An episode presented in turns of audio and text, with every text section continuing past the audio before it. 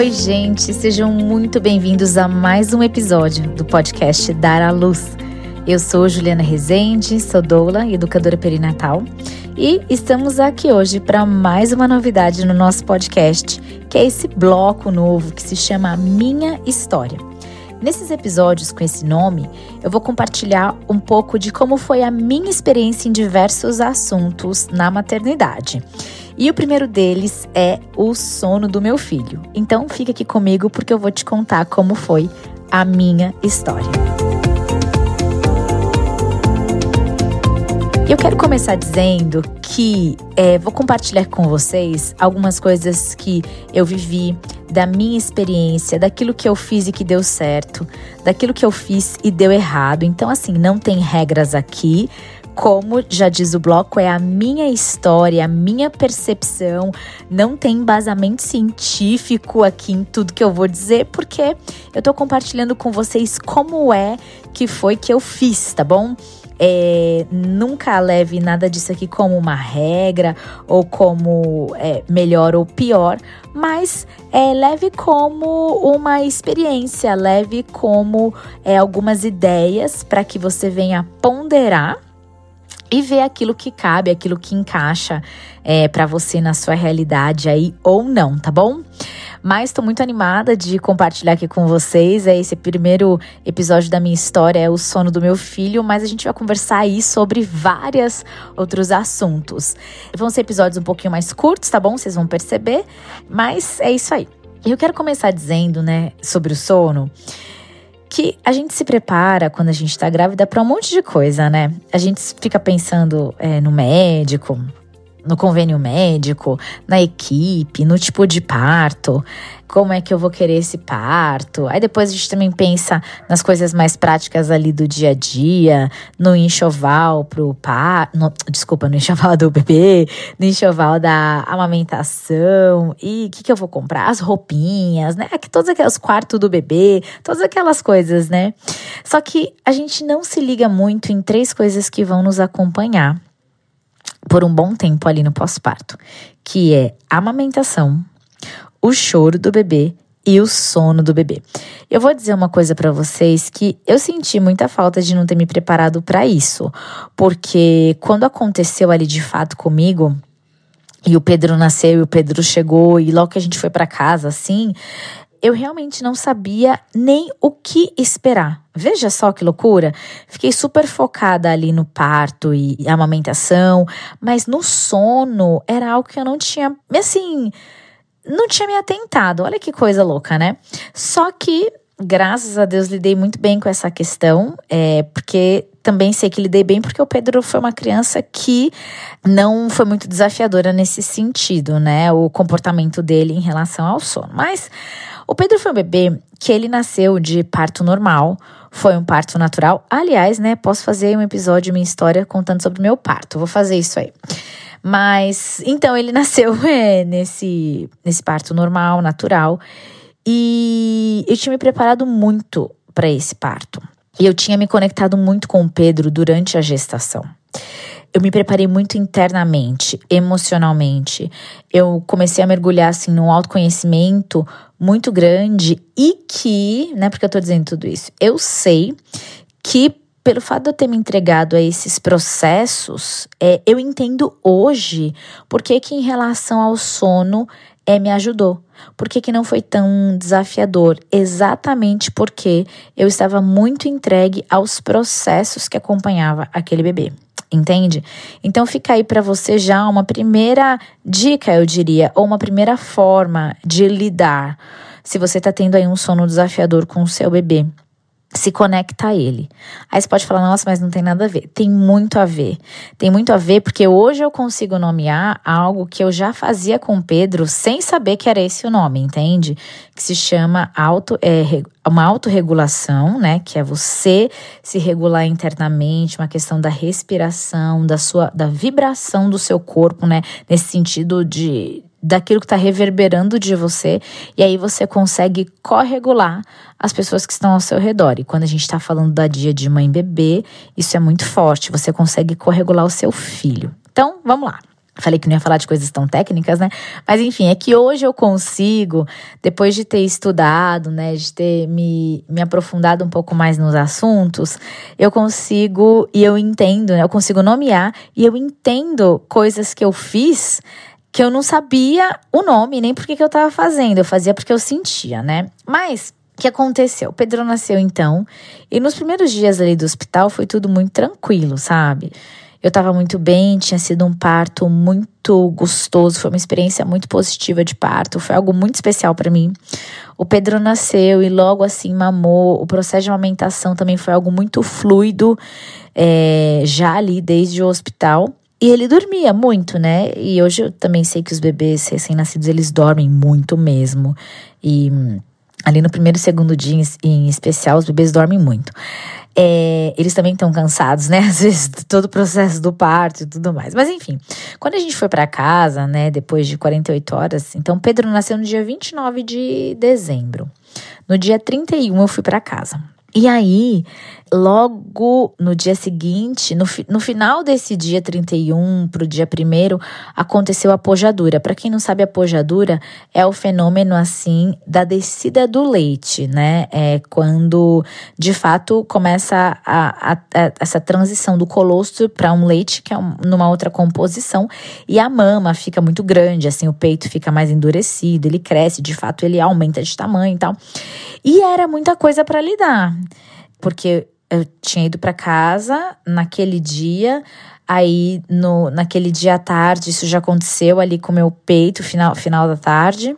Aí o, o, Pedro mudou um pouco o padrão de sono, não sei, claro, não é que eu não sei, né? Hoje eu entendo. Claro, a gente saiu de um ambiente, foi para outro ambiente. Então, assim, era mais uma coisa para lidar. E eu percebi uma mudança nessa questão do sono. E o que eu percebo do sono do bebê é que o padrão, eu percebi isso no meu filho.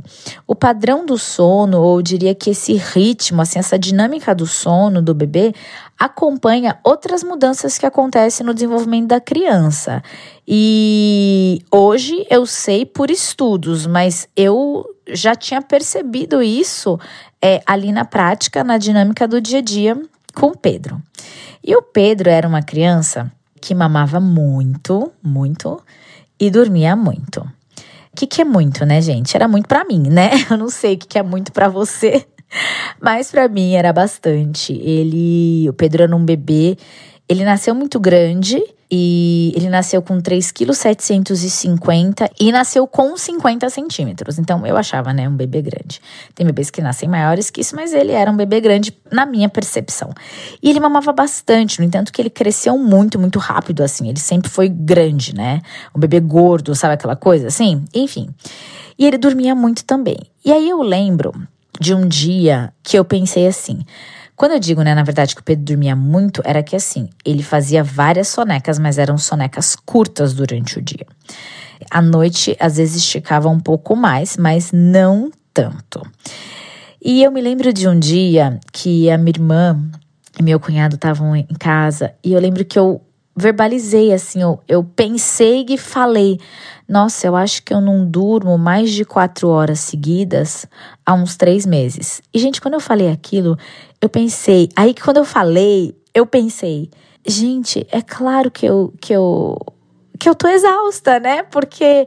E eu pensei, eu não mesmo, é real, é fato, por causa da amamentação, que do Pedro até seis meses de idade foi exclusiva, né? Então, o alimento exclusivo dele, exclusivamente, era o leite materno. Então eu tinha que estar muito disponível para aquele bebê, né? Para você fazer essa amamentação exclusiva, precisa ter uma disponibilidade muito grande, porque é uma doação mesmo do seu corpo ali, né? E era algo que eu escolhi, tá bom? Que eu quis. Então assim, por mais que aquilo me exigisse muito, eu tinha plena consciência de que eu havia escolhido aquilo, porque eu entendia que era o melhor para o meu bebê. E aí eu falei aquilo, putz, não durmo há mais, não durmo há mais de três meses é, por mais de quatro horas seguidas. E aí, é, hoje eu penso, né, que o sono do bebê tem mesmo uma ligação direta com a exaustão da mãe, né? É, e tem duas coisas que eu tentava muito fazer para tentar melhorar isso aí. Primeiro era dormir enquanto ele dormia. Só que assim, gente, durante o dia parecia que eu não conseguia, tipo, pegar no sono de fato é, quando ele dormia. Não sei se era por causa porque estava de dia, porque a gente não está muito acostumado a dormir de dia. Mas tinha uma coisa que eu percebia também. Eu pensava assim: ah, quando ele, quando ele dormir, aí eu vou fazer algumas coisas que eu quero. Então, sei lá, se eu queria ler um livro, se eu queria responder e-mails, ou se eu queria pagar algumas contas, ou limpar alguma coisa da casa, pôr uma roupa para lavar, ou algo do tipo, qualquer tipo de atividade. Eu queria fazer enquanto ele dormia, mas era uma grande frustração, porque eu não conseguia terminar aquilo que eu tinha começado, ou porque ele logo acordava, ou porque eu tava muito cansada e aí eu começava e não conseguia terminar. Então, assim, tipo, era muito assim. Essa frustração me acompanhou por um tempo. É, logo vou dizer o que eu fiz, tá? Pra lidar um pouco com essa frustração. E também a segunda coisa, né, que eu tentava fazer era não fazer aquilo que outra pessoa poderia fazer. Então, assim, se meu marido tinha combinado comigo, ah, pode deixar que tal coisa eu faço, não é porque eu tava meio que, entre aspas, é, de folga ali. Acho que eu não expressei bem, não é de folga, mas porque eu não tava fazendo nada enquanto ele dormia, eu poderia dormir, por exemplo, né? No caso, o Pedro dormiu, eu poderia dormir.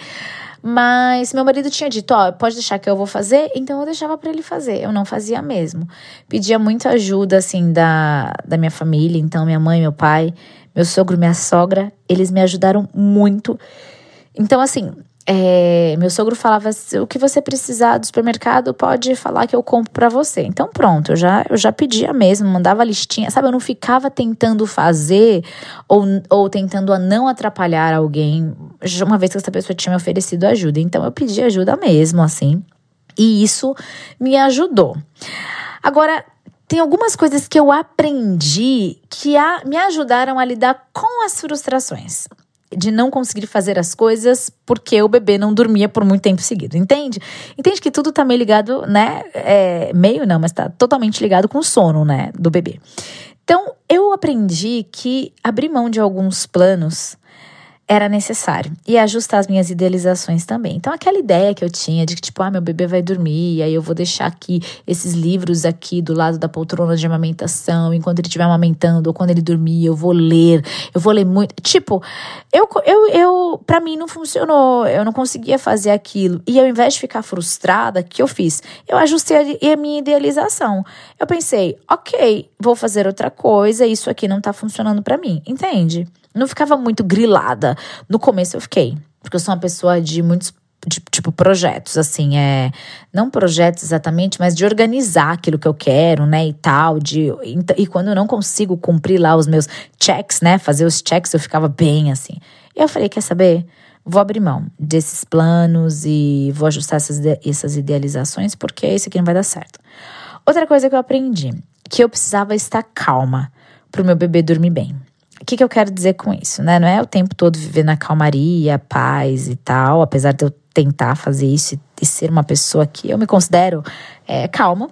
Mas assim, eu sabia que eu precisava estar. Tá, o que hoje eu entendo que é essa autorregulação, né? Mas eu precisava estar internamente bem para o meu bebê dormir bem. E hoje eu entendo por que isso. Porque quando uma mãe ela tá nervosa, estressada, tipo, ela tá reverberando isso, vibrando isso, né? O bebê, obviamente, ele é totalmente, ele sente, ele percebe, ele tem essa percepção. E o corpo do bebê também começa a produzir aí hormônios de estresse. E aí, às vezes, leva um tempo até esse, esses hormônios diminuírem ali, sabe, na corrente sanguínea do bebezinho, para ele conseguir retomar e dormir bem. Então, assim, hoje o que eu consigo nomear, eu percebia ali na prática que eu tinha que estar calma para o Pedro dormir bem. Então eu procurava é, viver calma, mais calma do que normalmente. Eu preparava também o ambiente, é uma outra coisa que eu fazia. Eu tentava ensinar assim para ele, pelo menos no início, que isso eu sabia, que o bebê ele não, não tem uma percepção ainda, né? Ali, pelo menos no primeiro mês, de dia e noite e tal. Isso eu já sabia porque eu tinha lido. Então, eu sabia que eu precisava ir ajudando ele a entender a dinâmica do que era dia e do que era noite. Mas não, tipo, ficar forçando, sabe? Forçando a barra, não. Mas eu sabia que durante o dia eu não precisava deixar tudo tão escuro, porque ele tinha que é, ir percebendo que aquele período, né, onde tinha a luz do dia, digamos assim, eram sonecas diferentes e que à noite o nosso corpo naturalmente já produziria ali um hormônio, né, como a gente produz, que auxilia no sono, que é a melatonina. Então eu tentava, assim, meio que preparar esse ambiente. Por que eu tô falando do dia e de noite? Porque eu tentava preparar o ambiente. Quando era mais fim de tarde e à noite, quando ele saía do banho, eu já trocava ele ali numa luz mais baixa, já, tipo, meio que abajur, sabe? Coisa assim, né? Então não ligava a luz, já colocava uma música calma no quarto. Eu gosto muito, assim, tipo, de músicas. É, de adoração e, e, e músicas mais lentas e instrumentais e tal, usava muito isso. Gostava bastante de colocar música clássica também, as, as mais tranquilas na hora de dormir, porque eu queria preparar aquele ambiente, sabe? E eu também percebia que isso fazia bem para mim, sabe? Porque no final de tudo, eu sabia que o Pedro queria dormir, que o bebê queria dormir. As pessoas elas precisam dormir para viver, né? É, essa história, essa ideia de que, ah, meu bebê não quer dormir. Eu acho assim, não é que ele não quer dormir, é que às vezes a criança, ela tá encontrando alguma dificuldade naquele momento.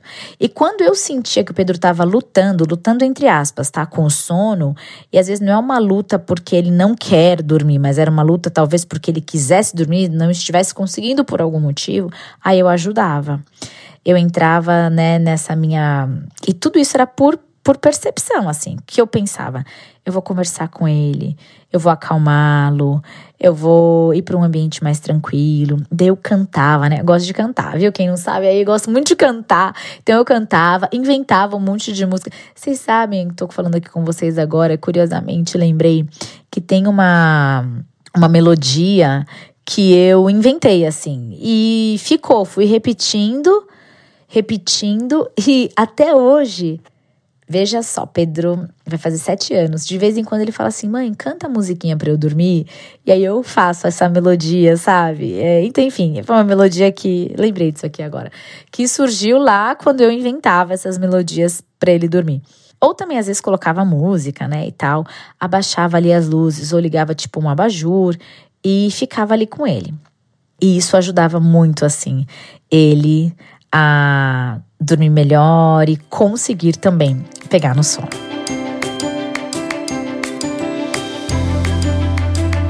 E eu tentava ser bem empática com o Pedro. Na verdade, essa questão da empatia é algo que me chama muita atenção, sabe? Até mesmo na, na educação e na forma de lidar com a criança. Eu sempre procurei é, ter essa empatia. Então eu não fui muito de regras ou métodos para poder ensinar, e eu digo ensinar entre aspas mesmo, o meu filho a dormir. É, eu não acreditava nesses que, que, isso era bom para o meu filho. Não acredito, não fazia sentido para mim é, ensinar, por exemplo, uma criança a dormir, deixando ela chorar e tal. E aqui, gente, não tem julgamentos. Você vai fazer da forma que funcionar para você, da forma que fizer sentido para você.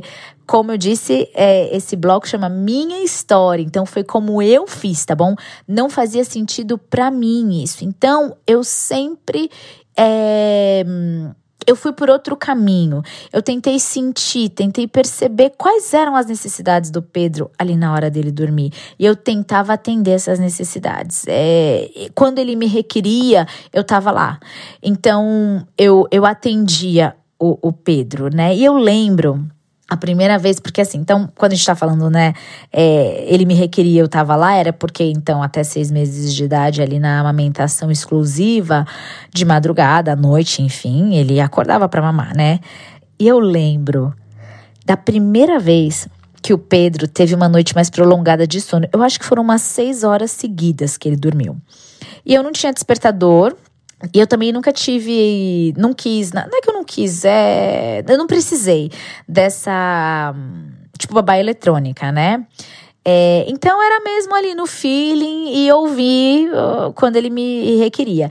E chegou um tempo que eu já coloquei ele para dormir no quartinho dele, funcionava bem para mim dessa forma. E aí eu ouvia, né, é, ele chamar, ou às vezes era muito é, curioso, porque eu sempre sentia a hora que ele estava acordando, sabe? Eu sentia a hora. E é um sentir assim, parecia que meu corpo me, me acordava E aí eu ia pro quarto mesmo antes dele emitir qualquer som. Aí eu chegava pertinho da porta, ele começava a se mexer, sabe? Então, nossa, isso era muito era muito fantástico assim essa essa experiência. Mas eu lembro então dessa primeira vez que ele dormiu ali. Então foram umas seis horas seguidas, mais ou menos. Eu não lembro exatamente quanto tempo ele tinha. Eu devia ter marcado essa data, mas eu não marquei. Mas eu tomei um susto quando eu, eu tava vendo o sol nascer. Então eu, eu lembro que ele deve ter feito uma mamada ali por volta de 11 horas, meia-noite, algo assim. A gente, e eu coloquei ele, né? Ele dormiu tal. E de repente eu, eu acordei com o dia raiando. Isso nunca tinha acontecido antes, porque ele acordava antes para mamar. E muitas vezes, quando o sol estava nascendo, eu já estava na sala com ele, sabe? É, é, então, eu via. E quando eu vi o sol nascer, eu tomei um susto, assim, eu, eu, eu acordei com essa sensação. E eu fui correndo no quarto. E aí, para quem amamenta, se você não amamenta, você vai, vai viver isso quando você amamentar. Mas para quem amamenta aí, você sabe então que quando o seio tá, o peito tá acostumado a ser esvaziado de tantas em tantas horas, quando estica um pouco, nossa, meus dois peitos estavam cheios e enormes assim. E eu corri no quarto, eu falei, gente, o que aconteceu? E o menino lá dormindo lindamente. Eu falei, gente, que delícia. Tipo, então, e meu corpo tinha descansado muito também, né? E foi muito curiosa essa essa vez porque eu sempre sentia que ele estava acordando. E daquela vez, realmente, eu não tinha acordado porque ele estava dormindo mesmo, né? Então a gente vai tomando aí algumas, tipo uns sustos, mas uns sustos bons também que acontecem nesse, nesse processo é, da gente ir se adequando, né, às mudanças do padrão de sono do bebê.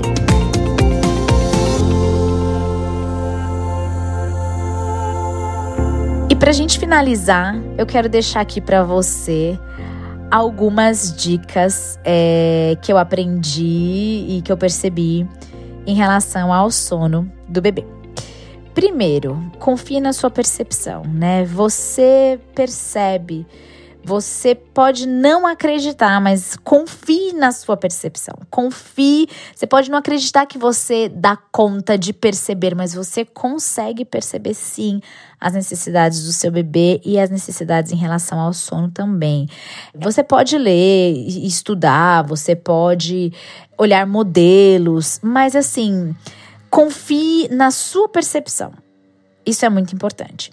Confie na sua conexão. Dois, confie na sua conexão com seu bebê. Confie que ele vai te dar sinais daquilo que ele precisa, de que você vai conseguir perceber e você vai conseguir atender. Terceiro, se acalme para poder acalmar o bebê.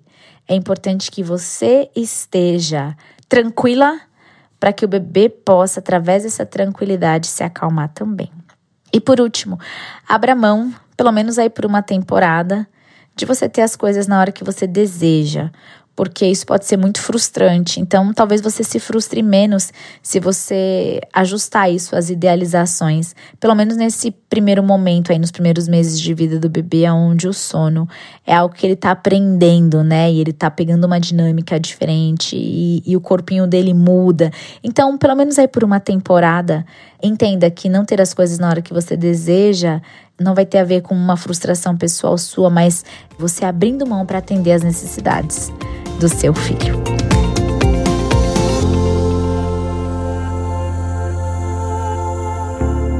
E é isso, gente. Eu quero agradecer você é, que ficou aqui comigo nesse episódio. Espero muito que você tenha gostado de ouvir aí a minha história em relação ao sono do meu filho. Como eu falei para vocês, são percepções e são coisas que eu aprendi ali na prática, na minha experiência mesmo. É a minha história ali de fato, né? É, se você acha que esse episódio pode ajudar alguém de alguma forma, é, envia, compartilha, né? E tô muito animada aí com essa nova temporada do nosso podcast, com esse novo bloco aí, minha história. Eu espero que você tenha gostado também. Um super beijo e a gente se encontra na próxima semana.